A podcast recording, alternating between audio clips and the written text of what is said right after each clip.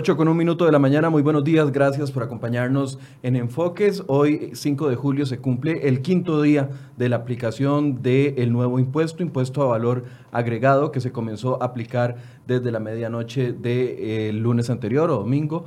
Y a partir de esta semana se han, han, seguido surgiendo perdón, nuevas dudas con respecto a esto. Y hay noticia de última hora porque ayer en la tarde se aprobó en el Congreso una moratoria de hasta tres meses para las multas por incumplimiento de IVA. ¿Qué significa esto? ¿Cómo se debe aplicar? ¿Debemos arriesgarnos o no debemos arriesgarnos? ¿Qué tienen que hacer los eh, comercios a partir de esta moratoria? Bueno, esta mañana vamos a poner este tema en discusión y para ello nos acompaña don Giovanni Tencio, subdirector de tributación, y también don Fabio Salas, eh, director de impuestos de la firma Deloitte, para poder conversar. Don Giovanni, buenos días, gracias por acompañarnos. Eh, hola, buenos días, Michael. Siempre es un gusto estar acá con ustedes compartiendo y evacuando dudas del público. Las dudas continúan todavía en muchos eh, sectores. Don Fabio, gracias por acompañarnos. Buenos días. Buenos días, don Michael. Don Giovanni, un placer. Eh, estos espacios siempre resultan muy importantes y valiosos.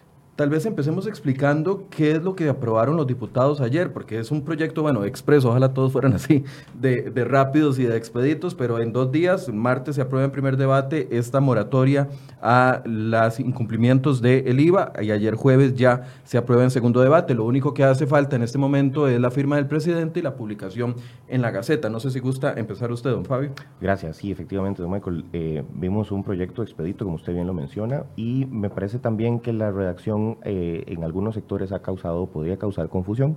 De hecho, desde ayer, incluso desde que se estaba conversando esto en medios, hemos atendido muchas consultas de distintos sectores, de distintos clientes, que realmente la duda que queda es qué incluye esta moratoria. Em, revisando la, redacción que fue aprobada, expresamente lo que se indica es que eh, existe una moratoria de tres meses improrrogables, es decir, correspondiente a los meses de julio, agosto y septiembre de este año, en donde no se deberán aplicar las sanciones eh, la redacción textual dice sanciones, mora, intereses, multas relacionadas o establecidas más bien en los artículos 80, 80 bis y 81 de lo que conocemos como Código Tributario, Código de Normas y Procedimientos Tributarios. ¿Qué dicen esos artículos? Esos artículos, el 80 y el 80 bis, lo que estipula es una sanción que es equivalente al 1% eh, del impuesto que usted no paga oportunamente. Es decir, recordemos que en nuestro sistema existe un principio en donde es el contribuyente, responsabilidad del contribuyente, presentar las declaraciones, calcular el impuesto, por supuesto, eh, según la actividad económica y el periodo en el que esté declarando, en el caso del IVA, y eh, efectuar el pago. Es decir, el 15 eh, de cada mes yo tengo que presentar mi declaración y realizar el pago del IVA que yo pagué y que yo le cobré a mis clientes por el mes anterior. Si yo presento la declaración y no pago el impuesto dentro de esos 15 días, me van a cobrar la administración tributaria con base en el 80 y el 80 bis un 1% por cada mes o fracción de mes de atraso.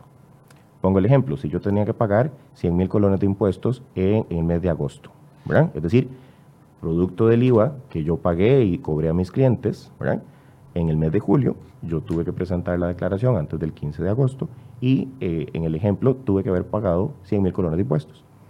Si presenté la declaración y no lo pagué, y no lo pagué en septiembre, y no lo pagué en octubre, sino que lo pago hasta diciembre, la mora va a ser un 1% por cada mes de atraso, por cada mes o fracción. Esa es la sanción, básicamente, en resumen, que se estipula tanto en el 80 o en el 80 bis. La diferencia es, este ejemplo está expresamente em, incluido en el texto del 80, del Código Tributario, y el 80 bis lo que hace es también ampliar esta sanción en aquel caso en donde yo tengo que pagar un impuesto pero no porque presenté la declaración y no la cancelé, sino porque después la administración, en un proceso de revisión, de fiscalización, me indicó que yo no pagué oportunamente el impuesto. Entonces también me van a cobrar ese 1% por mes o fracción. Esas son las sanciones del 80 y el 80 El 81 lo que estipula es una sanción por inexactitud. Mm, tiene varios supuestos y tiene una metodología de cálculo a veces un poquito compleja, pero para simplificar la explicación de esa sanción, em, es la que utiliza la administración tributaria cuando, en un procedimiento de fiscalización, identifica que el contribuyente cometió un error a la hora de declarar el impuesto. Lo cual es beneficioso, perdón que lo interrumpa, porque en este momento eh, mucha gente está aprendiendo a llenar los formularios. Los formularios son recientes de la semana anterior y puede que uno cometa errores a la hora de llenar ese formulario. Lo que no exime, no exime del no llenado del, formulario. Exime de la sanción por equivocarme dentro del formulario. Exactamente, exactamente. Al, esta moratoria, la forma que está redactada, que precisamente establece que se trata de las sanciones del 80, 80 bis y 81, lo que me dice es que no me van a aplicar estas sanciones que estamos comentando. Pero eso no me exime la responsabilidad de presentar la declaración y eventualmente de hacer el pago del impuesto. Y eh, por supuesto que si me atraso, además de estas sanciones, existe la obligación de cancelar un interés, un interés corriente por los días o los meses de atraso que yo eh, tengo que reconocer a la administración precisamente por no cumplir mis obligaciones en tiempo. Eso se mantiene. ¿verdad? También es muy importante, em, tal vez referirme a dos puntos, que uno vinculado con el 81. En el 81 tiene tres sanciones diferentes que se aplican, tres porcentajes de sanción diferentes que se aplican dependiendo de la inconsistencia que comete el contribuyente a juicio de la administración tributaria. Una de esas es una sanción de un 50% del, del, impuesto dejado de pagar.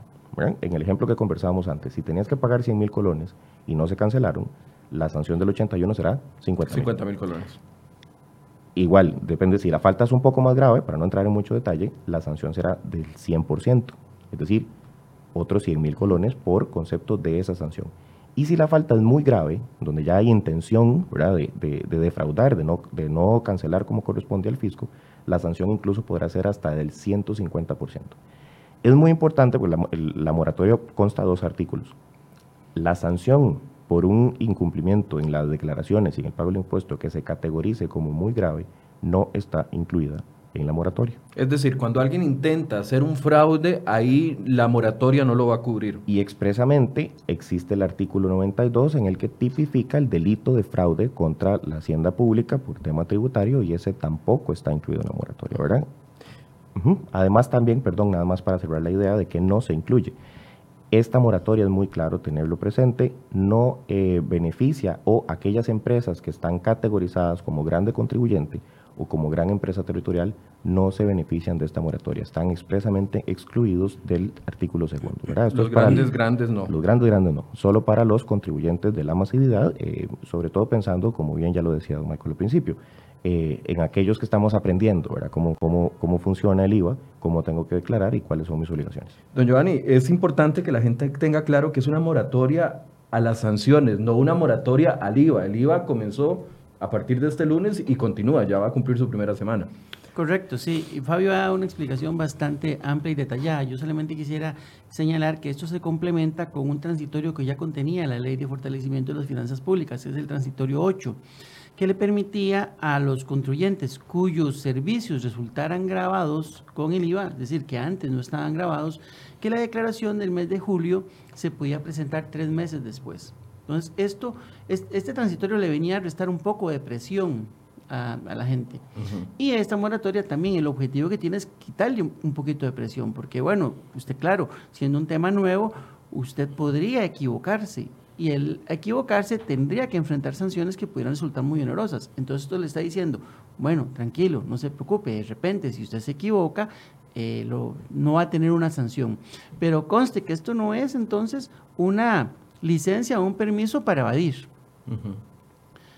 Eh, para nada. Y los intereses tampoco están cubiertos porque los intereses no tienen la connotación de sanciones, tienen la connotación de más bien de una, de una compensación de la pérdida del valor del dinero en el tiempo.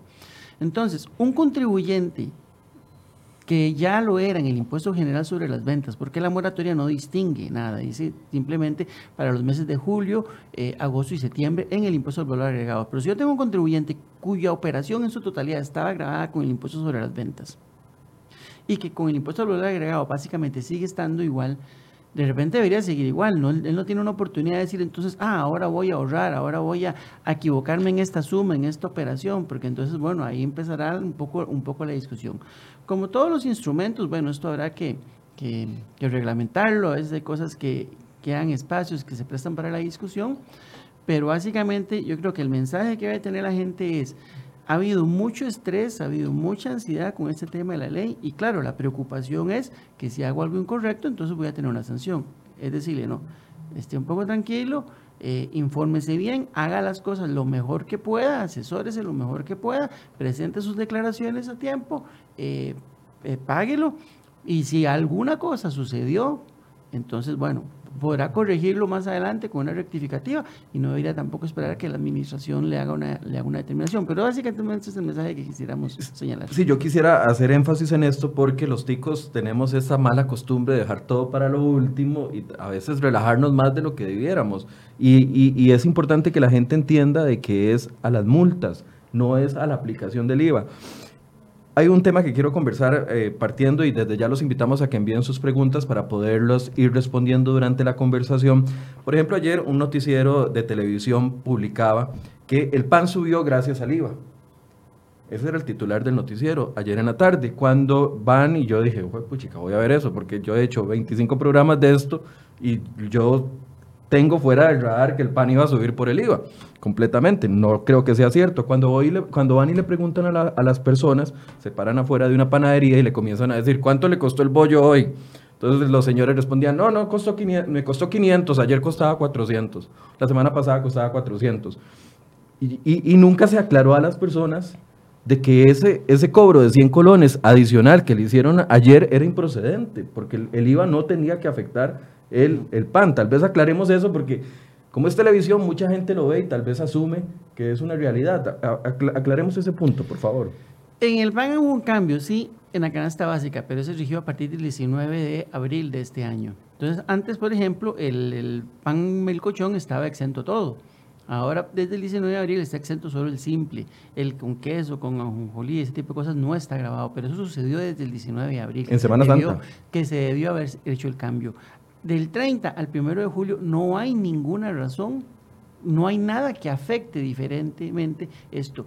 Más bien pudiera haber una circunstancia que podría dar un margen para una rebaja en los, en los, precios en, el comercio. Y es porque algunos IVAs que eventualmente estaban soportando los comerciantes y que no tenían derecho a crédito, ahora ya lo van a tener, porque nuestro impuesto general sobre las ventas no era no permitía una deducción plena, una deducción que se conoce como un concepto financiero, sino permitía una deducción solamente para aquellos créditos o insumos que se utilizaran en la producción, comercialización y distribución. Entonces había una parte eh, administrativa que si usted pagaba un impuesto tenía que llevarlo al costo. Al poder acreditarse eso, entonces usted tiene un mejor margen y podría bajar su precio, pero nunca subirlo a consecuencia del IVA. Ahora, eh, un empresario pues tiene la libertad de, fijar los precios de sus productos que quiera. Lo que no debe hacer es justificarle a un cliente que es por un tema de IVA, porque eso evidentemente es incorrecto. Sí, ayer el presidente incluso hablaba de eso, señalando comercios que estaban atribuyendo al IVA algunos incrementos, porque ya sabíamos que en esto con la confusión, muchos iban a tratar de sacar provecho para sí mismos. Así es, de hecho, incluso em, por distintos mecanismos, ¿verdad? Este tema ha sido el, pan de todos los días desde hace varios meses en nuestro país. Hablando de pan. Exactamente.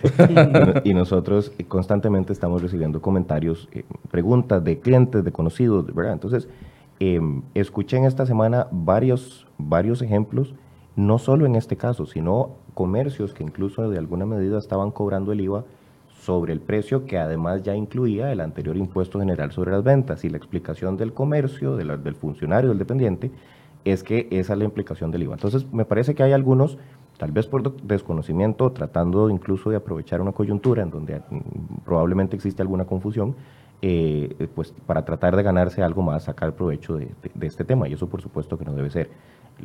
A manera de resumen, uno debería tener muy claro que el IVA sustituye en todos aquellos productos y en los servicios que anteriormente estaban grabados con el impuesto general sobre las ventas. Yo no tendría que pagar aquel impuesto y además un IVA.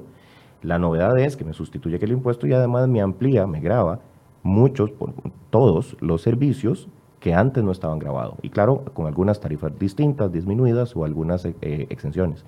Pero eh, es importante también que tener claro este tema para no, como usuarios, como, como consumidores finales incluso, no eh, dejarnos afectar por un manejo inadecuado del impuesto. Michael, si me permite, porque quisiera reforzar este tema, porque efectivamente hubo muchas consultas. En nosotros, nuestros servicios de consulta y las administraciones estuvieron sumamente abarrotadas y eran muchas personas que, eh, algunas incluso restaurantes, que lo que querían era que les dijeran si tenían que cobrar ese 13% adicional. No, el IVA es un impuesto nuevo, ciertamente, pero sustituye el impuesto general sobre las ventas que desapareció. No se, no se suma el impuesto general sobre las ventas. Hay un único impuesto que antes se llamaba impuesto general sobre las ventas y ahora se llama IVA. Nada más ese, no en, son dos. en todo caso, si fuera un, un bollo de pan eh, simple, que sigue estando exonerado eh, y sigue estando dentro de la canasta básica y, la, y sabemos de que el IVA en la canasta básica empieza a regir hasta julio del 2020, no debería de existir ni un ningún tipo de cambio de precio en un producto de canasta básica exonerado culpabilizando al IVA. Puede que eh, de- si el comercio decide subirlo porque lo decide subir, es criterio de él, pero no es porque es responsabilidad o consecuencia del IVA. Así es. Ahora, otro punto que también me llegó ayer una consulta, eh, la envió Carol Martínez el día de ayer y decía que los servicios, con respecto a los servicios facturados, eh, of- ofrecidos en junio y facturados hasta el lunes. Me decía que durante el fin de semana, como estuvo el ATV en mantenimiento y actualización, entonces mucha gente no aprovechó esos dos últimos días para poder hacer facturas. Entonces, de servicios que se eh, efectuaron o se, o se brindaron durante el mes de junio, si se facturan en julio, tiene que llevar sí o no el IVA. No, no tendría que llevarlo. Si el servicio se prestó, el, ahí la norma eh, establece un- una eh, disposición que es el momento en que ocurre el hecho generador, es el momento en que se genera el impuesto. La norma lo que dice es que el hecho generador se produce en el momento de la facturación o en el momento de la entrega del bien o la prestación del servicio, lo que ocurra primero. Entonces, los servicios que se prestaron en junio, antes del 30 de junio, no estaban grabados. Lo que ocurra primero, esa Lo frase es la que, la que marca. Entonces, aquí no debería haber ninguna duda. Si es un servicio anterior, aunque yo lo facture, aunque me lo paguen después del 1 de julio, ese servicio no estuvo grabado cuando se, se prestó. Hay que tener cuidado porque alguna gente también pretendió entonces facturar un servicio que iba a prestar en julio, en junio. Para Hubo personas que dijeron, yo en junio voy a facturar el alquiler del resto del año y lo voy a cobrar de una vez, para no cobrar IVA. No, ojo, eso está mal. Y de hecho también la ley en un transitorio lo dijo muy claramente. Todos aquellos servicios que se presten con posterioridad, aun cuando hayan sido facturados y cobrados antes, llevarán el IVA. Ok, ese punto es importante. Me parece muy importante, además de lo que señala don Giovanni, hacer una aclaración sobre ese caso. Em, porque también en la ley y sobre todo en el reglamento hay un artículo, si no me falla la memoria, creo que el 6 del reglamento y el transitorio, aclara que en esos casos, em, precisamente lo que señala don Giovanni, la administración en el reglamento aclara que la posición de la administración va a ser que independientemente en aquellos contratos, y esta es la distinción importante, en aquellos contratos en donde el servicio se dé por etapas, a tractos, ¿verdad? que se mantenga en el tiempo, por ejemplo, el, el- ejemplo más típico es el alquiler, Em, aunque se facture por adelantado antes del primero de julio, la administración en el reglamento estipulaba que se tendrá que pagar el IVA, lo que nos señala don Giovanni, pero claro, por la parte proporcional de aquel servicio que se disfrute después de la entrada en vigencia del IVA, es decir, a partir del primero de julio, ¿verdad?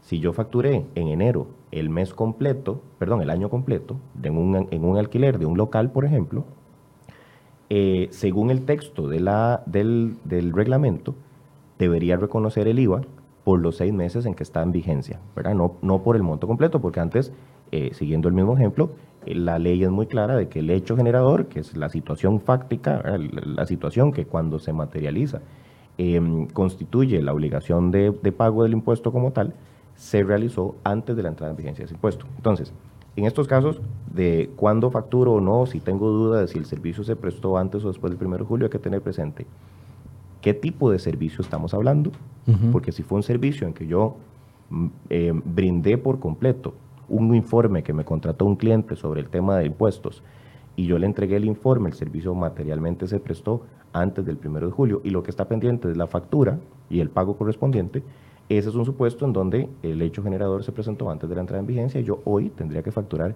sin el IVA. Claro está, siempre y cuando sea un servicio que antes no estaba grabado.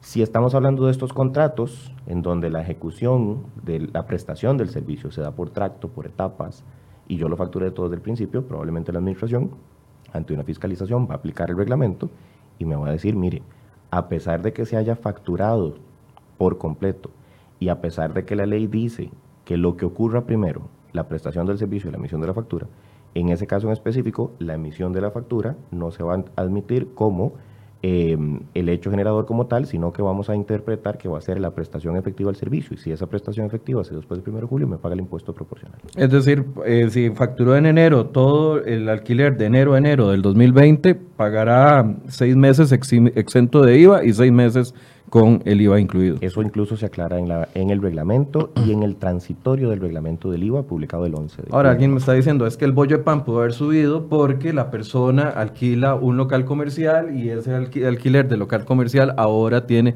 impuesto de ventas y lo trasladó al bollo de pan y entonces al lado de nosotros. Precisamente quería interrumpir para aclarar un poco ese concepto. Imaginemos que, yo, que estamos en una transacción comprando un bien, un artículo cualquiera, que vale 20 mil colones el 13% del IVA que va a pagar el consumidor por ese artículo de 20 mil colones son 2.600.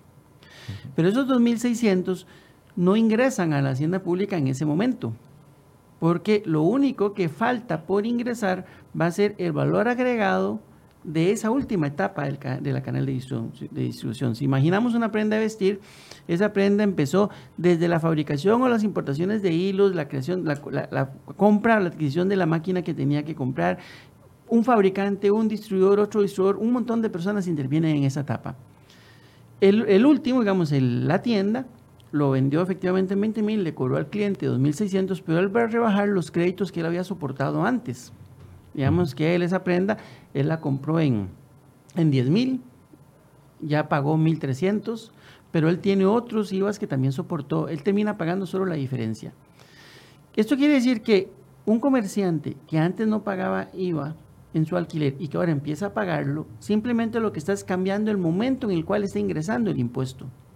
Antes lo pagaba al final, cuando hacía la liquidación del impuesto cobrado a sus clientes, menos lo que él hubiera pagado a sus proveedores.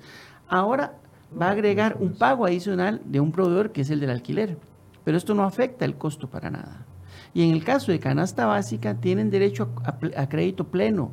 Todo el impuesto que un productor o un comercializador de canasta básica, soporte, lo puede deducir. Tampoco tiene que afectar el costo para nada. Y en ninguna otra actividad, insumos, bienes o servicios que él incorpora a su actividad, sobre los cuales antes no pagaba y que ahora paga, no le afectan el costo del bien o del servicio que le está prestando. Simplemente cambian el momento en que él paga. Ya no va a tener que pagar ese impuesto al momento de hacer la declaración, sino se la va a pagar a un proveedor y luego la rebaja en la declaración. Dice doña Isabel Mora sobre este mismo tema. ¿Qué pasa en el caso de un avaludo de un préstamo hipotecario que se depositó, perdón, se me corrió, que se depositó en junio el pago del profesional, pero el pago del avaludo al profesional es hasta julio? Acá lo que tenemos que tener presente es cuándo se dio el servicio.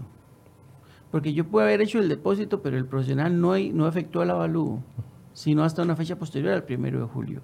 Si el avalúo se hizo posterior, tendrá que pagar el IVA. Si el avalúo ya se hizo desde antes... Si le hicieron el avalúo en junio, tranquila, no tiene que pagarlo. pero si el avalúo se lo están haciendo hasta julio, sí. ahí sí le corresponde. que el hecho general es el momento en que se factura o que se presta el servicio. Y en este tema de la transición, aquí es más importante el momento en que se prestó el servicio. Si el servicio se prestó efectivamente antes del 1 de julio, no tenía IVA. Si se, presenta, si se presta después, tiene IVA sin importar si lo pagué antes o si lo pagué después, si deposité o no deposité. Ok. Ya hay varias preguntas. Dice, necesito ayuda con el impuesto sobre la renta. Hablen por favor de eso. Eh, ahorita buscamos alguna pregunta más específica para utilizarla como ejemplo. Vuelve a decir Gloria Villalobos, si olvidé facturar en junio y lo hice el primero de julio y no apliqué el IVA, ¿tengo alguna sanción? Hablemos de sanciones también para aquellos que adelantaron pagos, porque entendí al, director de tributación en otro medio que dijo que iban a investigar a esas personas que trataron de facturar con eh, previsión, por así decirse, con días antes para evitarse el IVA.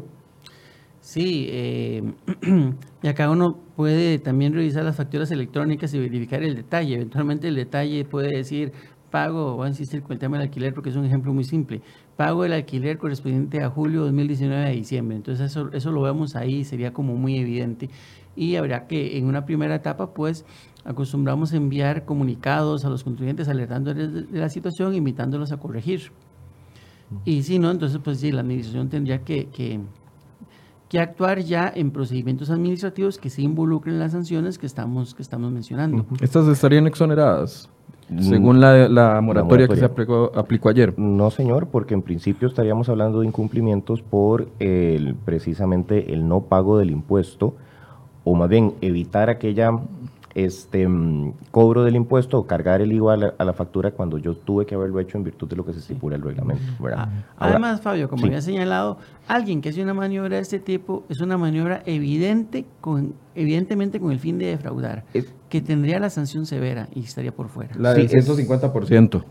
sí, por supuesto que ese, en estos temas de fiscalizaciones cada caso es muy distinto y por supuesto que no deberíamos tener eh, aplicación automática de las sanciones. De hecho, es una de las situaciones que constantemente tanto Sala Constitucional, los tribunales de justicia, incluso el propio Tribunal Fiscal ha, determinado que en tema de sanción hay que analizar cada caso en específico. Porque eh, eh, um, mm, traigo a colación un ejemplo en donde podría pensarse de entrada que hay una clara intención de defraudar y, que en el fondo puede que no exista como tal. Em, que fue mal asesorado, por ejemplo, un error. o es un tema que típicamente se había hecho que ahora podría parecer que estoy haciendo eh, el pago adelantado del, IVA, por ejemplo, sigo con el ejemplo del alquiler, el local por todo el año. Em, pero resulta que hemos visto muchos casos, frecuentemente, en donde ese pronto pago, vía contrato entre la persona que está alquilando y el propietario del inmueble, existe, por ejemplo, una disminución del pronto pago. Entonces, vía contrato dice, mire, si usted me paga seis meses por adelantado, yo le hago un 5% de descuento. Si usted me paga el año completo, yo le hago un 10% de descuento. Y resulta que esa práctica se ha reiterado los últimos dos o tres años de un contrato de cinco años. Sí, ya era un acuerdo específico entre contratante y arrendatario. Y, entonces habría que analizar si ese es el caso, si hay una razón de negocio como tal, si realmente es importante para el contribuyente, en este caso, que en principio está adelantando el pago para no cancelar el IVA, si realmente esa fue la intención. Y eso es muy importante porque, de hecho, para categorizar si la falta es grave o muy grave, para identificar, bueno, si la falta es leve, grave o muy grave, según el 81 que conversamos antes, precisamente hay que buscar esa intención ¿verdad? Y, acreditarla como tal. Entonces, eh, cada caso es muy, muy particular. Habrán otros en donde, por supuesto, tal vez la clara intención y la única intención fue no pagar el impuesto y entonces ahí sí comparto lo que decía don Giovanni, en donde eh, la sanción probablemente va a ser la del 150%. Sobre este... Ah, perdón. Sí, y además tal vez em, para contestar una pregunta que habías hecho previo de cuáles son eventualmente las implicaciones si la administración en una fiscalización encuentra este caso, claro. lo que me va a hacer es... Y no fui por error, sino por querer jugar de vivazo. Exactamente. Probablemente lo que va a ocurrir es que a la persona que recibe el pago del alquiler, el propietario, le va a cobrar el 13%, seguimos en el ejemplo del alquiler de un año, por aquellos seis meses en donde no se cobró, ¿verdad? Porque si yo no lo cobré, solidariamente me convierto en responsable electo de la administración. Entonces me va a cobrar el 13% por esos seis meses. Me va a cobrar los intereses, también me va a cobrar em, las sanciones asociadas. Si, por ejemplo, estamos en el 150%, de ninguna manera estaría dentro de la moratoria. Entonces me cobraría el impuesto, los intereses, una sanción del 150%.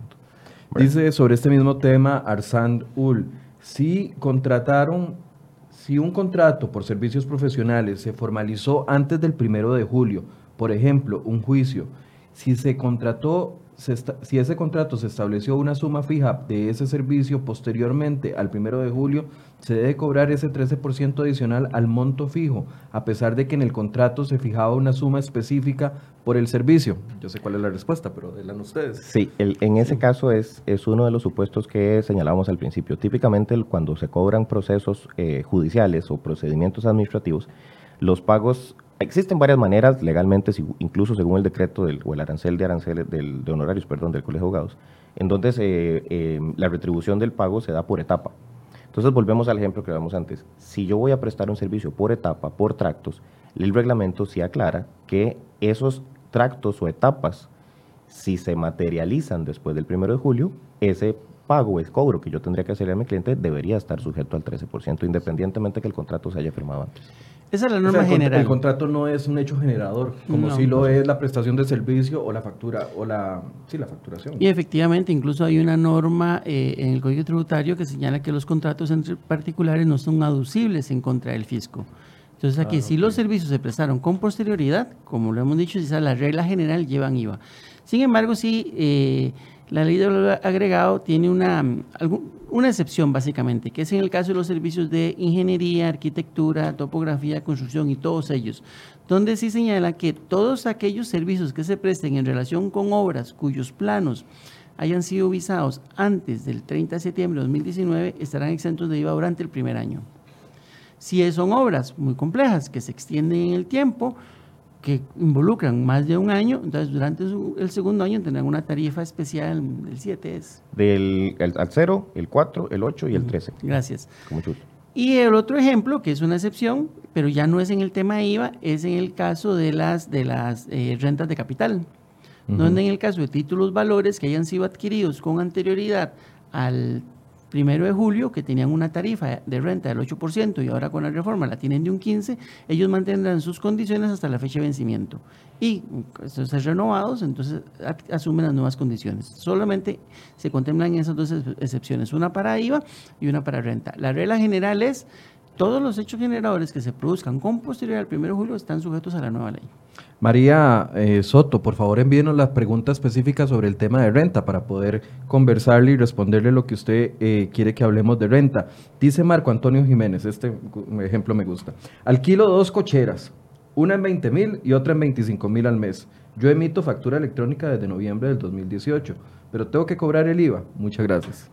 Sí, la respuesta ahí es importante hacer una aclaración. Em, existe en materia de arrendamiento em, una exención en dos casos muy puntuales, pero tal vez el que más está cerca de este ejemplo es aquel alquiler por casas de habitación.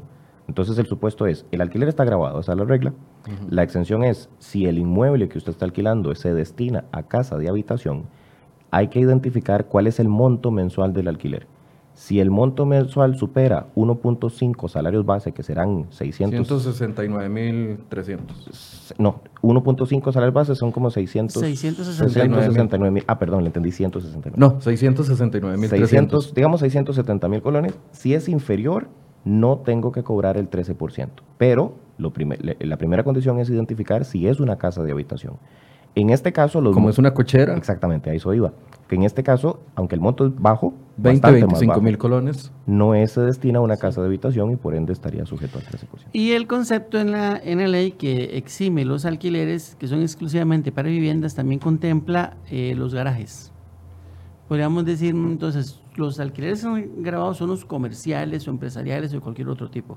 Los que no son de ese tipo, que son de vivienda, eh, porque sí, hay, hay muchos lugares donde de repente la cochera es para un carro, mi casa no tiene cochera y tengo que ir a otra. Ese, ese eh, a mi juicio, con base en el 9 del artículo 8 de la ley, el, garaje también está exento y cubierto con esto. Entonces no, tiene que, no tiene que pagar la casa, eh, la cochera, eh, anexos, accesorios a las viviendas, menaje de casa, como lo dice el artículo, lo tengo que sumar todo en su conjunto para determinar el límite del 1.5 salarios básicos. Don Giovanni, perdón nada más para, para tener claro, porque por supuesto que, que, se podría presentar para interpretación. Eh, entendíamos el, precisamente la indicación que usted hace cuando yo lo que alquilo es la habitación y estos accesorios, ¿verdad? La cochera, es decir, si alquilo la casa de habitación y además hay un monto adicional por una cochera que está a la par, ¿verdad? Está incluido como tal. No sé si ese es el caso, porque entendía que era solamente la cochera sin que yo esté alquilando la habitación, pero eh, es un supuesto que por supuesto está, habría que revisar si está dentro de la exención. Yo, eh, leyéndolo, dice los arrendamientos de inmuebles destinados exclusivamente a viviendas, coma, así como los garajes y anexos accesorios a las viviendas y el menaje de casa. Exactamente. Entonces yo entendería aquí que aunque yo le alquile solo el garaje, también está cubierto por la exención. Pero eh, bueno, es un tema que estaría entonces en, discusión y que habría que estar atento a, cómo se vaya resolviendo. Ok, entonces hay dos posiciones en esto. la, duda que a mí me genera es, por supuesto, y a ver, en, estos temas eh, todos es para todos es nuevo, tanto para, para nosotros contribuyentes como incluso para la administración. Y este es un perfecto ejemplo en donde muy probablemente una posición definitiva de la administración tributaria la vamos a tener. Cuando se dé el caso. Exactamente, o, cuando se resuelva una consulta puntual a través de una potestad consultiva del 119 del, Código de Normas y Procedimientos Tributarios, o igual cuando la administración fiscalice. Em, a mí la, la, la, interpretación que me parece de ese artículo que hemos nosotros sostenido es que como está ese anexo a la habitación como tal, eh, entenderíamos que primero debe existir el alquiler de la habitación y después, si tengo algún anexo, también está incluido dentro de la exención. Pero bueno, por supuesto, como bien lo señala don Giovanni, es un, sujeto, es un supuesto interpretación. Porque además habría que contemplar que los parqueos en general están sujetos al IVA. Entonces, aquí, bueno, ¿qué estoy dando yo? ¿Estoy dando un servicio de parqueo o qué estoy haciendo? porque un servicio de parqueo es evidentemente que está sujeto a y está sujeto al impuesto general sobre las ventas desde antes. Entonces, ¿qué le recomendamos al señor? ¿Que lo cobre o que mejor, o que, o que no lo cobre y se la juegue? No, ya a mí, eh, a mí en realidad me parece que sí, que está, si no es forma parte del conjunto del alquiler completo con toda la vivienda y es solamente el, el, el alquiler garaje para que la persona guarde su carro, tiene que cobrar. Entonces que cobre mejor el 13% sobre ese 20 y 25 mil colones que eh, le costaba. Ya, eh, ya María Soto nos envió la pregunta específica. Gracias María, se la vamos a responder con gusto. Dice que tengo un inmueble con cuatro apartamentos. De estos recibo 540 mil colones y pago un préstamo de 350 mil. Si pago renta no puedo pagar la hipoteca. Y me dijeron que para que me rebajen ese gasto se debe tener un empleado. Ayuda por favor. ¿En qué posición está ella? Dice que tiene Sí. cuatro apartamentos y que recibe 540 mil, pero que esos 540 mil, 350 se le van al préstamo y que si paga la renta de capital inmobiliario, es lo que le entiendo, entonces se desbalancea con, con sus pagos mensuales. Ahora bien, la primera aclaración que teníamos que hacer a María es, ella no puede deducir la totalidad de la cuota del préstamo. Podría deducir únicamente los intereses, siempre y cuando estén claramente vinculados a la, a- a- a- a la edificación que ella está alquilando. Eso es, eso es lo primero. No puede rebajar la totalidad de la cuota, solo los intereses. Posiblemente la gran- parte de la cuota sean, sean intereses. En- Lo en- segundo en es que eh, con el cambio en la ley, los alquileres que antes estaban grabados en el impuesto, en toda la cédula del impuesto de las utilidades, ahora pasan a ser grabados en la cédula del impuesto de rentas y ganancias de capital. Y entonces ahí está ese tratamiento, donde ella efectivamente tendrá que presentar una declaración mensual y pagar un 15% sobre eh, El 85. el, och- ella del ingreso que ella obtiene ya puede rebajar un 15%. De los 540 mil. Lo- con lo cual estaría aplicando el 15% no sobre la totalidad del ingreso, sino solo sobre el equivalente a un 85% de ese ingreso. Y el otro tema es que si la operación de alquiler pues ya es más compleja, que ya yo necesito tener empleados para poderla prestar y son empleados donde entonces estoy inscrito como patrono y el empleado está eh, registrado en la caja y pago todas las contribuciones, Ahí entonces en ese caso sí se considera ya no una renta pura de capital, sino más bien una actividad lucrativa. Y en ese caso sí declara por el título 1 y deducirá todos los gastos que sean útiles y necesarios para producir la renta.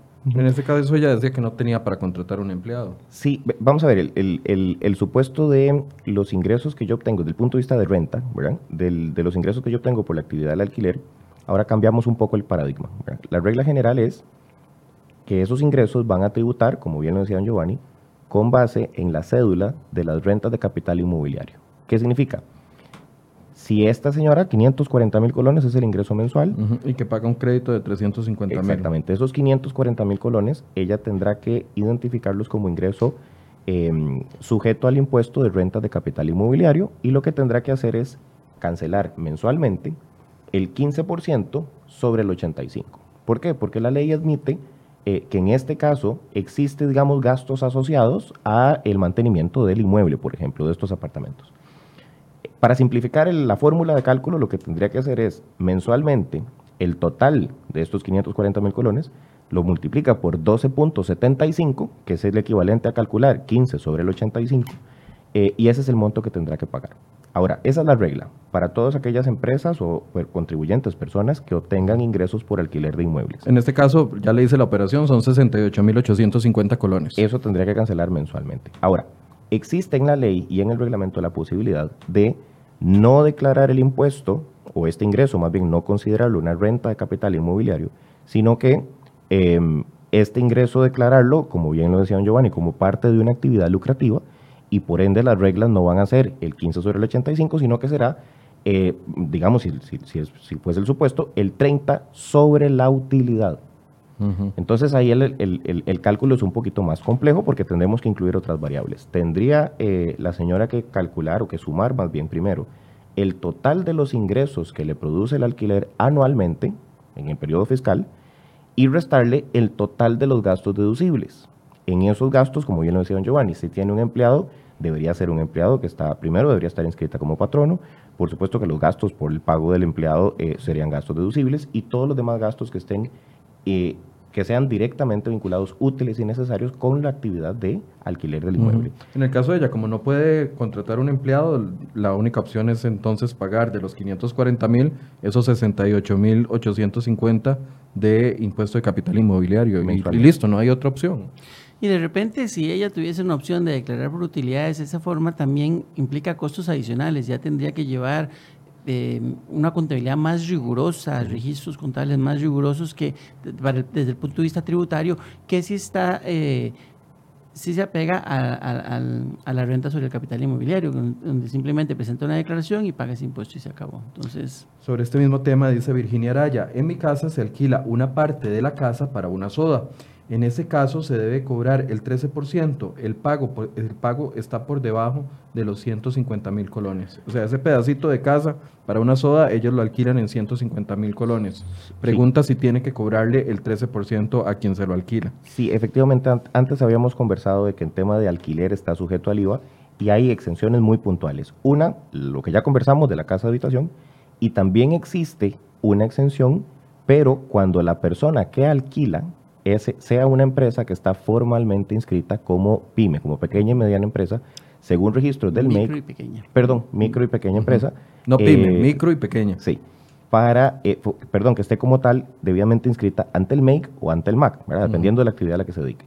En este caso, si la SODA es una PYME, bueno, una micro y pequeña empresa más bien, em, estaría debajo del, del 1.5 salarios base, de los 670 mil colones aproximadamente que hablamos antes, y yo tendría que eh, no tendría más bien que cobrarle el 13%. Si no está formalmente inscrita como tal, el alquiler tendrá que eh, efectuarse sujeto al 13%. Entonces, doña Virginia, usted tiene que preguntarle a la, a la persona que le alquila para que ejerza la, la, soda que si se quiere inscribir o si puede inscribir y cumple los requisitos para inscribirse como una micro y pequeña empresa que, le, que haga el procedimiento ante la Dirección de Tributación y ya después inscribirse en Exonet también y a partir de ahí entonces podría existir la posibilidad, si ella pasa ese filtro, o la persona que le alquila para la soda pasa ese filtro, entonces de exonerar a esa persona del 13%. Pero mientras esa persona no haga todo ese proceso, tiene que cobrarle 13% sobre esos 100 50 mil colones porque es un comer, es catalogado como un comercio.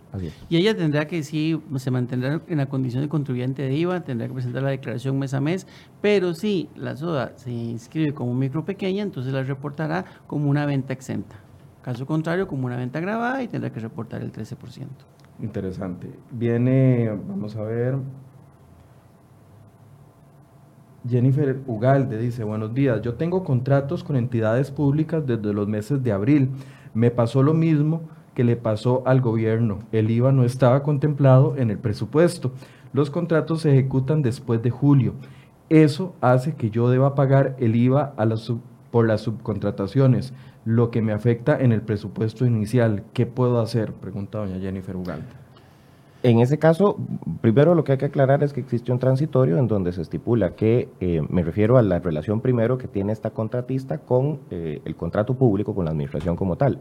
Si ese contrato tenía una exención expresamente eh, que se sustenta, por ejemplo, en la ley de contratación administrativa o alguna ley especial como la ley de concesiones de servicios y obras públicas, esa se mantiene. Lo que significa es que si yo tenía ese beneficio y mi contrato está, está exento, del IVA, yo le sigo facturando al Estado eh, exento, al, Estado o al, al cualquier otro tipo de institución pública que goce de este tipo de beneficios tributarios. Ella dice que es entidades públicas, entonces... ahora, el, el, efectivamente va a tener que comprar, probablemente muchos de los bienes o servicios que necesite comprar va a pagar el 13%. ¿okay? Si eso em, provoca un desequilibrio económico en el contrato, y esto hablando en términos generales, habría que ver el caso en específico, existe la posibilidad de, aplicando ley de contratación, pedirle a la administración el análisis de la estructura económica del contrato y pedir el reajuste. Pero, pero, eso eventualmente porque sí, sí, me afecta el costo. Sí, antes estábamos señalando el ejemplo cuando empezamos el programa con el caso del pan y, y cuando una persona nos preguntó que, si, que él veía que si era justificable un aumento porque ahora eh, la panadería iba a tener que pagar el IVA en el alquiler. Entonces le decíamos que sí, efectivamente tiene que pagar el IVA en el alquiler, pero ese IVA que él va a pagar lo puede deducir después y entonces no le va a afectar el costo. Eh, este es el concepto del crédito. Todos los IVAs que yo pague en la compra de bienes, eh, servicios, en todos los insumos, yo los puedo deducir siempre y cuando estén vinculados con operaciones grabadas. En el caso de las operaciones con el sector público están grabadas, aunque hay un transitorio que dice que durante este año no se les cobre, pero quedan grabadas. Entonces, sobre los servicios que eventualmente ella tiene que adquirir, que le pueden afectar el costo, ella los va a poder deducir y eventualmente si sus operaciones exclusivamente son con el Estado, entonces terminará con una declaración con un saldo a favor que podrá pedir que se le devuelva.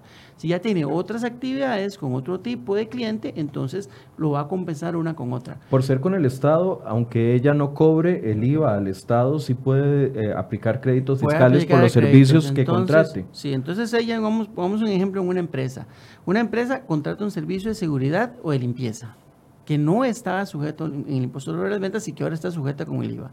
A partir del 1 de julio, la empresa de seguridad o la empresa que me da el servicio de limpieza o asistencia en la oficina me va a empezar a cobrar el IVA.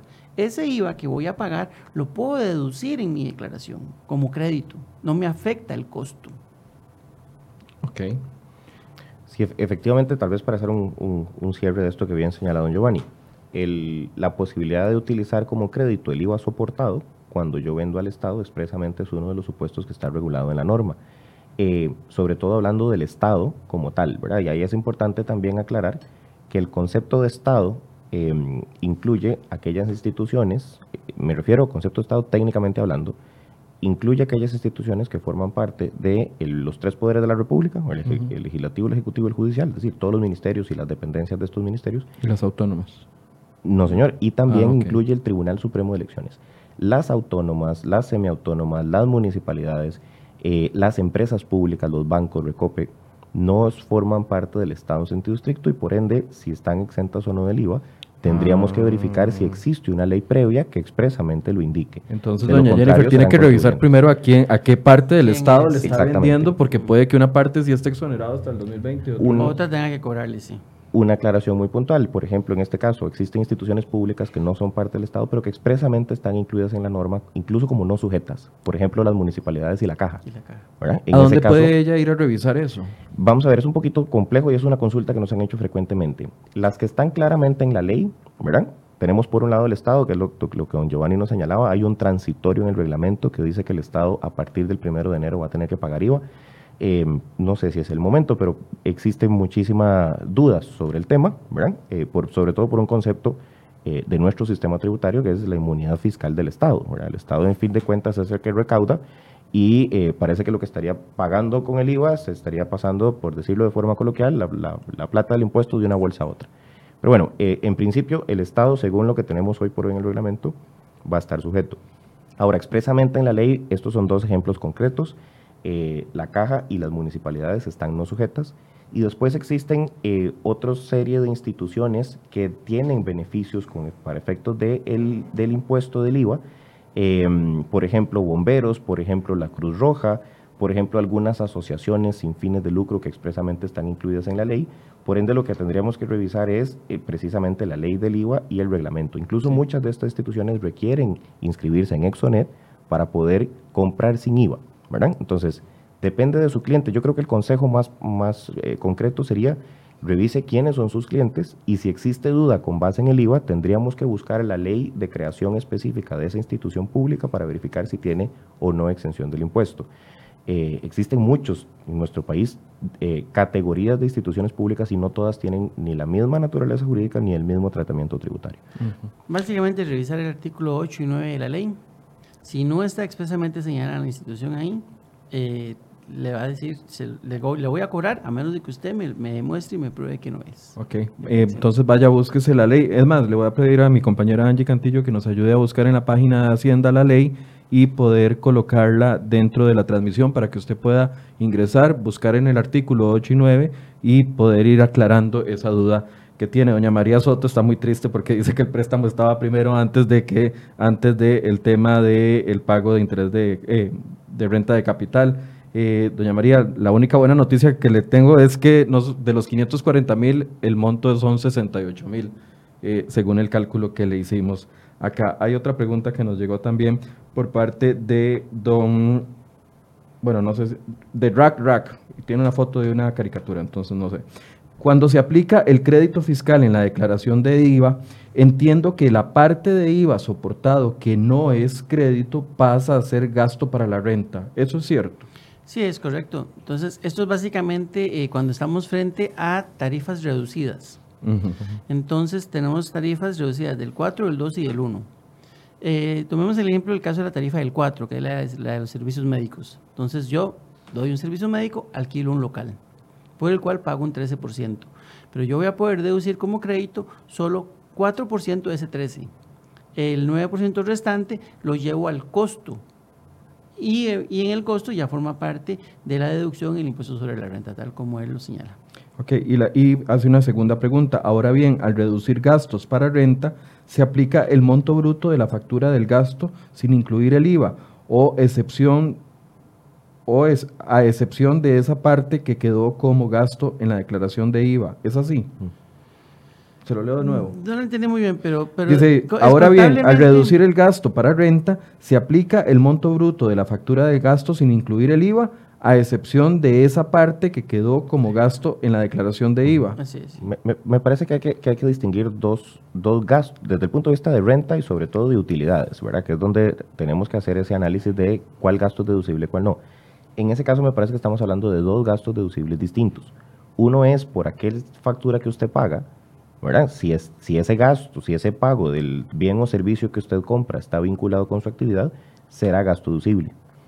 Ese es un gasto que por supuesto no incluye dentro del cálculo el IVA que yo pagué, ¿verdad? Porque el IVA, técnicamente hablando, en principio, lo que me genera es un crédito que yo después aplico contra el débito y lo que tendré que pagarle al fisco, em, pues será la diferencia, por ende me genera un efecto neutro. Ahora, en el ejemplo que estamos conversando, cuando tenemos tarifas reducidas, y siguiendo el ejemplo de don Giovanni, ese 9% va a significar un costo, pero ese 9% me, eh, también lo podría aprovechar como gasto deducible. Entonces, son dos gastos distintos. Uno, el pago directo del bien o servicio que yo compré necesario, y otro, ese porcentaje del IVA que yo no pude aprovechar como crédito, que también puedo aprovechar como gasto deducible. Es decir, hay que separar. Uno es el monto de la factura por el bien o servicio y otro es el gasto por el crédito del IVA no aprovechado en ese impuesto. Dice Matilda Mejías, buenos días, yo presto servicio de transporte de estudiantes a un CEN y a un colegio. Ambos son del gobierno y se me paga a través de una junta administradora. Mi contador dice que yo debo cobrarles el IVA, pero ellos me dicen que no. No, eh, las juntas de educación y las juntas administrativas están eh, exentas de IVA, pero claramente se señaló que cuando paguen servicios de transporte, en ese caso sí deben soportar el IVA. Entonces sí está correcto. Entonces sí está correcto, tiene que cobrarlo y ellos tienen que pagar eso. Pregunta Ileana Ledesma, ¿los planes médicos pagan IVA? Me imagino que como este tipo de, como Media Smart, sin hacerles publicidad porque no pagan publicidad, pero como este tipo de eh, planes médicos que uno da a, mediano o largo plazo. Bueno, vamos a ver, esto no es algo que, que me haya planteado antes o que, o que lo haya revisado viéndolo así como lo expresa, eh, a mi juicio sí pagan IVA. De hecho, yo puedo pagar el plan médico y no usar ningún servicio durante todo el periodo del plan. Entonces, eso es una especie como de cobertura, no es ni un seguro ni nada. Entonces, a mí me parece que sí debe pagar IVA. A la hora, pues, por lo general... Mensualmente, que sería como, como, se, paga, como se paga el plan. Ahora, eh, sí hay que tener muy claro qué supuestos, porque no todos son iguales. Hay muchos seguros que se venden como planes, ¿verdad? Entonces, habría que distinguir los seguros están exentos. Los seguros depende del exseguro. Los seguros personales tienen una tarifa del 2%. Los seguros que están vinculados con riesgos del trabajo están exentos y también los seguros de renta vitalicia, que es un concepto técnico puntual. No todos los seguros de salud, por ejemplo, son seguros de renta vitalicia. Entonces, eh, la gran mayoría de seguros personales de salud, de vida y demás tendrán una tarifa del 2%. Cualquier otro tipo de seguro por riesgo que no sea riesgo de trabajo tendrá una tarifa plena del 13%. Como el seguro de accidentes. Exactamente. Okay. Dice Eugenia Celedón. Otra más, una iglesia cristiana exenta de la renta debe presentar declaración del IVA incluyendo los ingresos por ofrendas y los gastos que genera están exentas. No, esos ingresos están exentos. Esos ingresos están Ahora, exentos. Ahora, si la iglesia tiene otros servicios conexos, eh, muchas veces una guardería, un una guardería, un parqueo, otro tipo de cosas, entonces ahí ya sí automáticamente pasa, porque lo único que está exento es lo destinado al culto y los ingresos por eh, diezmo, eh, limonas y ese tipo de cosas. Ok. Marcela Castro, buenos días. Si yo hago ventas por catálogo, ¿tengo que presentar la declaración del IVA mes a mes? Las ventas por catálogo tienen una particularidad y es que eh, están en un esquema de recaudación a nivel de distribuidor mayorista. Entonces, eh, puedo tener una empresa que vende por catálogo que tiene, no sé, 5 mil personas que venden. Entonces, evidentemente, para la administración es mucho más sencillo entenderse con el distribuidor que con 5 mil personas diferentes. Entonces, el distribuidor recauda el IVA de una vez con base en el precio al consumidor final, eximiendo, por decirlo así, a estos distribuidores de la obligación. Entonces, Es- sí tiene que pagar. No, no, No, tiene no, que pagar. lo, lo paga, lo paga el, el, vamos a ver, el mayorista, por decirlo de alguna manera. Tal vez no es el mejor término, pero eh, es aquella empresa a la cual la señora, por ejemplo, se afilia y usa su catálogo para vender a sus, ante- entre sus conocidos, sus clientes. El IVA completo lo paga la empresa, que es la que tiene los 5.000 afiliados, siguiendo el, el ejemplo de don Giovanni. Esto es una Ah, metodología diferente, es decir, es la empresa la que eh, está obligada, igual por unas resoluciones concretas que la administración había emitido, anteriormente con base en el impuesto general sobre las ventas. Esas se mantienen por disposición expresa del reglamento y la metodología de pago del IVA seguirá siendo eh, de igual manera a través de la empresa, eh, la, la propietaria, por decirlo así, del catálogo, del producto que es la que, impor- la que se realiza la importación, la que afilia a las personas que venden por catálogo individualmente. Es esta empresa la que está la- obligada. Ok, por ella entonces, un como caso en el que vendedora- es un caso en el que todo sigue igual Sí. con el impuesto general sobre las ventas y con el IVA. Se mantienen las mismas condiciones. Ahora le- les cambio el panorama, que no sea una empresa de eh, que tiene ventas por catálogo, sino que sea, por ejemplo, una empresa de volanteo.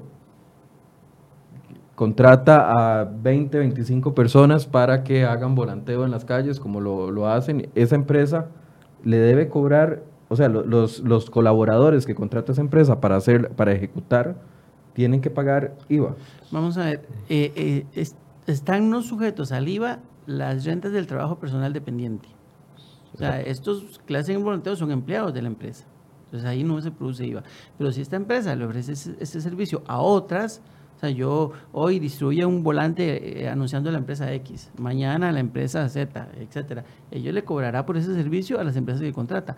Pero los las personas que propiamente ejecutan la actividad son empleados de él, deben ser empleados de él en relación de dependencia y deben tener, deben estar registrados él como patrono, ellos como empleados en las planillas, etcétera, y eso está exento. Ok. Daniel Porra, yo vendo maquinaria pesada y, y recibo la máquina usada de mi cliente como pago para la compra de la nueva y luego vendo la máquina usada a otro cliente. ¿Esta venta debería llevar IVA? Es una segunda vez. Sí, la, la persona que se dedica como actividad a vender artículos usados está sujeto a IVA. Si alguno de nosotros que estamos acá de repente quiere venderle algo al otro, no es nuestra actividad, entonces ahí no se produce IVA. Pero cuando alguien recibe artículos usados para revenderlos, debe cobrar el IVA. Y hay un régimen especial para bienes usados incluidos en, en- la ley. Una aclaración porque depende del concepto de equipo pesado, ¿verdad? Si, si hablamos de equipos que están, eh, que requieren registro, es decir, estar formalmente registrados en el registro público de la propiedad, expresamente se exonera. Es decir, si son vehículos de equi- equipo especial, por ejemplo, montacargas, bajos, todos estos que eventualmente circulan y requieren eh, estar formalmente registrados por la compra y venta de esos, de esos activos, de esos bienes, no se cobra el IVA, ¿verdad? De igual manera, tampoco se cobra el IVA por el traspaso o la venta de bienes inmuebles, precisamente porque también requieren un registro. Ahí en el fondo lo que existe es un impuesto distinto, que es impuesto al traspaso, eh, precisamente cuando hablamos de bienes registrables, cuyo caso está sujeto a una tarifa del 1.5% en el caso de los inmuebles y del 2.5% en el caso de los vehículos o los bienes muebles. Entonces, si es este equipo pesado, maquinaria registrada en el registro público de la propiedad, no cobramos IVA. Correcto. Los productos de... Ah, bueno, no, nos decía Katy Fonseca. Pregunta, ¿los salineros pagamos IVA? Em, ellos que son que extraen sal o... Sí, Sí, me imagino que deben de ser ellos. La, la sal está dentro de la canasta básica, entonces eh, no está sujeta a IVA. Ok. Shirley Vargas, los productos de inversión para terapias y para terapias escolares pagan IVA. El IVA es un impuesto, tanto como el impuesto sobre las ventas, que es general, que significa que todo está sujeto a IVA.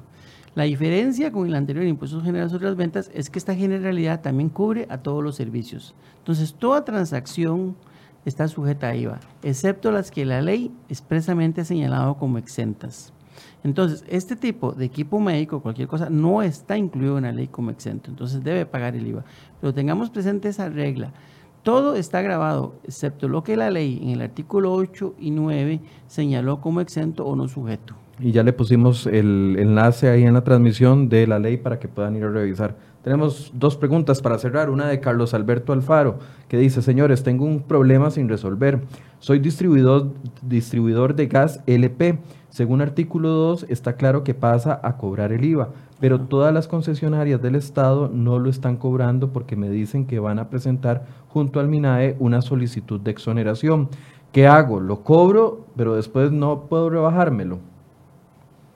Sí, bueno, es, un problema delicado. Me parece que mientras no se dé la exoneración o eventualmente la inclusión de gas en canasta básica, todos debe cobrarse el IVA en toda la cadena de distribución, desde los distribuidores, desde recopia a los distribuidores y en adelante. precisamente la duda sobre ese tema es que existe una exención en la ley del IVA que habla de combustibles cuya tarifa esté regulada, ¿verdad? Por la RCEP en este caso. Depende del gas, hay muchos, eh, el, gas típico eh, está eh, precisamente es uno de estos combustibles cuya tarifa está regulada. Él dice el LP. Sí, exactamente, tiene, tiene, tiene tarifa regulada y, por ende una posible interpretación es que efectivamente por disposición de ley, por ser este tipo de combustibles, está expresamente exonerado. El problema que tenemos es que existe una disposición vía reglamento en donde expresamente se dice que el gas está grabado. Entonces parece que hay una inconsistencia entre lo que se estipula en el reglamento y lo que podríamos interpretar de la disposición de la ley. Como bien lo señala don Giovanni, ese es un tema que ha generado muchísima discusión eh, y bueno, tendremos que resolverlo con la administración tributaria para ver cuál va a ser la posición definitiva, si es que eh, o entendemos, a pesar de que se regula, a pesar de que es un combustible regulado por ARECEP, entendemos que está sujeto al impuesto, en principio unos podrían decir o podríamos argumentar en contra de la exención de la ley, eh, o si lo que habría que hacer es modificar la disposición del reglamento en donde expresamente se dice que el gas está grabado. Y eso se va a conocer hasta en el momento en que se presente el primer pago. Como bien lo señalaba, eh, eh, existen supuestos en este momento en donde realmente hay una duda y, y se vuelve un tema de riesgo. Hay supuestos de interpretación como este en donde el mercado, el día a día es el que está marcando qué es lo que ocurre. Bien lo señalaba usted o lo señalaba la persona que consultaba. Eh, no se está cobrando en este momento. Y ante la duda, probablemente se va a hacer el tratamiento hasta que finalmente logremos tener una, digamos, claridad de cómo deberíamos resolver ese caso en específico en este sector. Esto es por ser eh, esta interpretación que usted nos dice, pero si fuera cualquier otro sector que eh, están diciendo que se están unificando para presentar algún tipo de recurso, etcétera, etcétera, eh, para pedir una exoneración, lo mejor es que lo sigan cobrando hasta que se ejecute el acto de eventualmente si se les exonera o no, porque es mucho el riesgo, ¿no? Sí, yo creo que aquí es, es donde adquiere algún sentido el tema este de la moratoria, por este tipo de, dudas que se están dando. El problema básico que, que habría es que si él no cobra el IVA a sus clientes y luego definitivamente tiene que cobrarlo, posiblemente él no pueda ir a sus clientes a decirles, mire, me deben tanto, no va a tener que asumirlo él de su patrimonio. Muchas veces ante esa posición el, cliente lo que nos ha dicho es que eh, es un tema muy difícil y lo entendemos desde el punto de vista de, nosotros contribuyentes que estamos en medio de las relaciones con los clientes. Probablemente si yo decido no asumir ese riesgo y cobrar el IVA eh, y tengo un cliente que encuentra un proveedor, mi competencia, que no le cobra, se convierte en una situación de mercado. Probablemente este contribuyente que decide cobrar el IVA va a perder clientes y eso por supuesto que puede ser peor eh, que asumir eventualmente una contingencia con el fisco. Para cerrar, eh, eh, Richie Vargas dice, tengo un alquiler de 170 mil colones, debo presentar IVA en cero y renta cada mes sobre el ingreso. Sí, correcto, siempre y cuando el alquiler sea residencial, porque si es comercial debe presentar IVA con el 13 y efectivamente renta cada mes. Entonces, cada mes presenta ambas declaraciones. Ok. Verifique que es, para cerrar, eh, ¿cómo ha visto desde la perspectiva de ustedes que están en relación con el cliente esta primera semana? Bueno, eh, por supuesto, muchísimas dudas. Ah, eh, lo primero que ocurrió en la semana fue tal vez algunas eh, complicaciones técnicas con la implementación de la factura electrónica. Salió en medios y muchísimos clientes nos estuvieron preguntando por ahí las dificultades que se presentaron, sobre todo entre lunes y martes. Ya después el asunto logró acomodarse un poco mejor. Em, tenemos casos muy puntuales como este del gas, hay algunas dudas del sector financiero, hay algunas dudas de empresas de zonas francas, eh, hay algunas dudas incluso de, comercio en general, de cómo se aplica el IVA. Eh, también hay que tener presente que la administración obviamente entendemos que tuvo poco tiempo para emitir reglamentos y demás, y que también hay muchísimas resoluciones que se han publicado de forma reciente con transitorios para algunos sectores en específico y obviamente ese seguimiento de todas las disposiciones que tenemos que aplicar ya, eh, ha sido un poco complejo y un poco difícil por parte de los contribuyentes en general. Y bueno, nosotros que estamos en esto día a día, la parte de la asesoría también ha sido todo un reto, ¿verdad? Porque no todos los casos son iguales, existen muchísimas eh, regulaciones puntuales que hay que atender y algunos sujetos, algunos supuestos más bien todavía sujetos a interpretación, que un poco incluso el análisis al que deberíamos llegar es, como el caso que estamos conversando, incluso un tema de qué dice la ley, cuál es la interpretación correcta de la ley y el reglamento, y eventualmente también agregar un componente de riesgo, costo-beneficio, qué le conviene al cliente, porque en definitiva, por supuesto, la decisión es de cada contribuyente, eh, teniendo claro, claro, por supuesto, a la redundancia, eh, los eventuales riesgos que podría asumir si la administración me fiscaliza y entiende que no hay un cumplimiento adecuado del impuesto. En ese entendido, la moratoria es positiva. En ese entendido, la moratoria es, es muy positiva. Eh, yo creo que va a tranquilizar siempre y cuando logramos entender que incluye la moratoria y que no. Lo que sí hay que ser muy claro para evitar complicaciones a futuro es entender que esta moratoria me exonera o me está ampliando el plazo de la vigencia del IVA, que no lo es, eh, porque de lo contrario más bien tendríamos un problema más grave a futuro. Y para cerrar, don eh, Giovanni, pero le meto una pregunta para cumplirle a don Francisco, que dice, personas físicas con inversiones en bonos en dólares se debe inscribir en renta por las ganancias de capital y diferencial cambiario.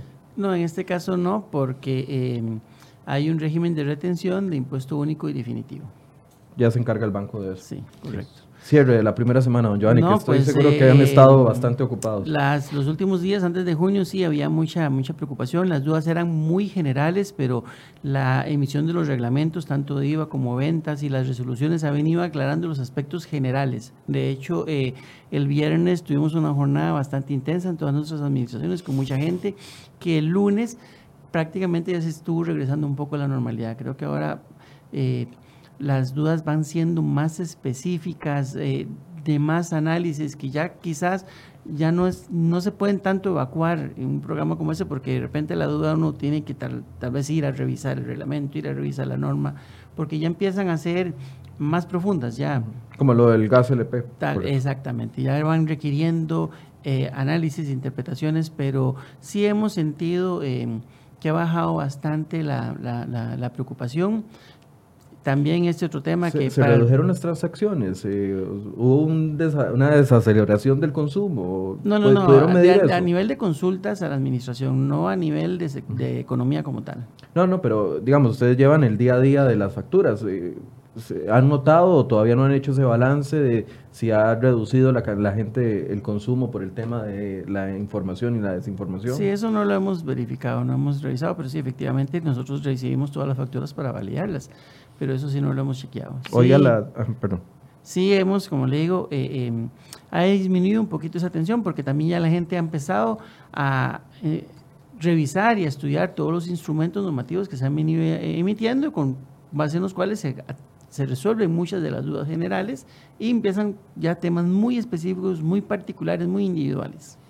Bien, y a las 9 y 30 de la mañana, en unos minutos, eh, va a haber una conferencia de prensa en el Ministerio de Hacienda que les vamos a estar llevando eh, desde cereoy.com para las eh, aclaraciones y también sobre el balance que hace el Ministerio de Hacienda con respecto a esta primera semana del cobro del impuesto al valor agregado. Les recuerdo que tenemos en disposición el correo enfoques.com. Por si tienen más dudas, por favor envíelas ahí y vamos a estar, estar tratando de habilitar otro espacio de preguntas y respuestas en los próximos días de acuerdo a la cantidad de preguntas que nos lleguen. Muchas gracias a ambos por el espacio, por el tiempo y muchas gracias a ustedes por habernos acompañado esta semana en Enfoques y los invitamos el lunes a primera hora, 8 de la mañana, vamos a estar con eh, un nuevo programa acá en cereoy.com. Muy buenos días.